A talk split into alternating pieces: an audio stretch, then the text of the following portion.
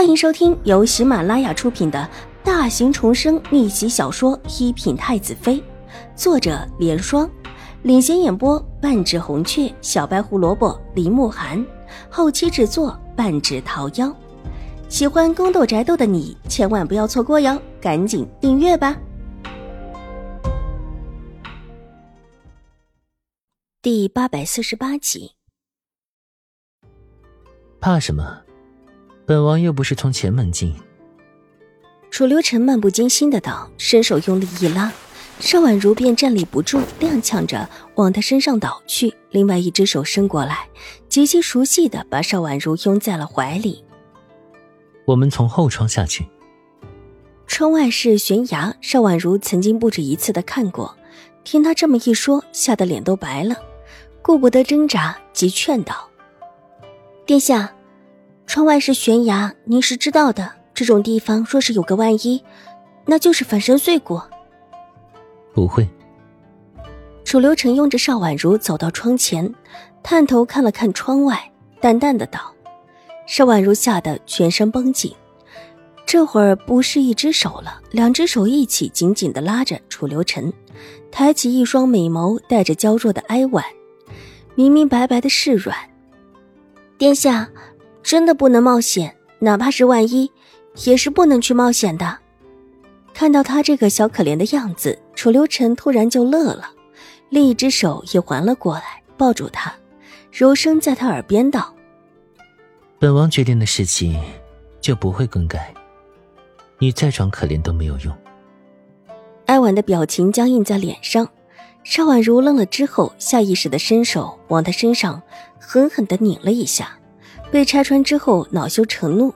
王爷，这下面真的危险，您不想活命，我还想活着呢。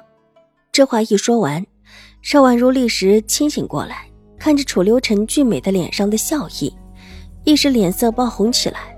这话是他的心里话，怎么就这么容易的冲口而出的呢？放心，本王也没想这么早死，本王还没有娶妻生子呢。身子蓦地腾起，而且是往窗口直直的坠落下来。耳边是楚留臣温雅的声音，此时听在邵婉如的耳中却是惊心动魄的，咬咬牙，狠狠地抱紧楚留臣，眼睛一闭，放软身子全由他了。眼下的这种情形，也不是他能够左右的。但看这人，也不像是自找死路的那一种。脚下一顿。居然很快的踩到了什么？不是悬崖吗？邵婉如眼睛没睁开，脚下也不敢乱动，总觉得心不太落到实处。楚留神低头看他整个人软着，紧紧的拥着自己，唇角一勾，笑意越发的悠然起来，伸出手在他脸上轻轻的拍了拍，柔和的道：“可以睁眼了，没事。”就算是真的掉下去了，也没有事情。下面是水。邵婉如的眼睛缓缓的睁开，先是睁开一只，看了看左右是脚下，居然是一块突出的岩石，才大松一口气，放心的把另一只眼睛也睁了开来。看到他自欺欺人的样子，那张精致的小脸透出来的后怕，以及微过来的柔软身子，楚留臣心情极是舒畅。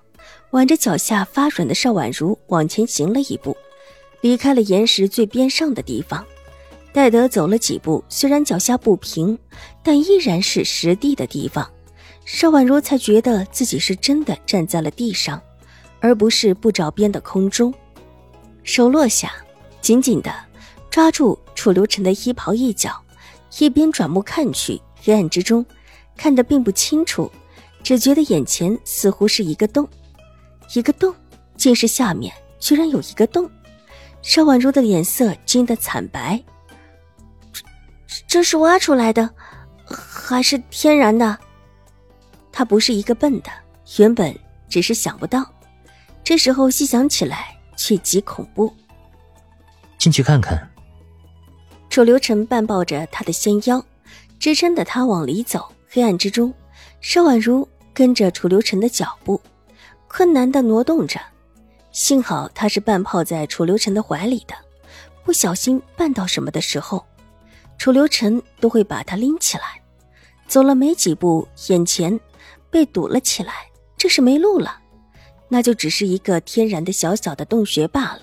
邵婉如松了一口气，谁也不愿意自己住的地方底下突然之间出现一条通道，但下一刻，楚留臣带着他往边上避了一避。一个不知道从哪里出现的黑衣人，冲着楚留臣恭敬的行了一礼。楚留臣点了点头，黑衣人上前。对着堵着门的石头一推，那块大石头居然缓缓的推了开来，而后有昏黄的光线缓缓的溢出来，很淡很薄的光，若不是他们就在眼前，还不一定能够看到。石头推到一半左右，黑衣人退在一边，楚留臣拥着邵婉如进去，进去就转弯，而后眼前一切豁然不同。不远处挂着一盏油灯，油灯下一个摔倒的身影，而在更远一点的地方，又有一个人，又是一盏油灯，再转弯便看不到了。通道很少，一个人挤着可以进去，看这样子，现在应当是在扩大。油灯昏黄，隐隐照见地方，其余的地方依旧是黑乎乎的。再远的地方转弯了，看不到。这是一条还在开通中的通道，邵婉如一动也不敢动的僵在楚留臣的怀里。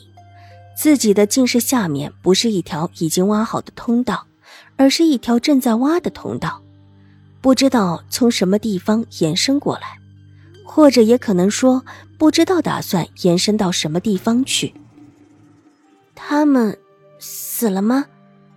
咬咬唇，好不容易压下喉咙处的惊呼声。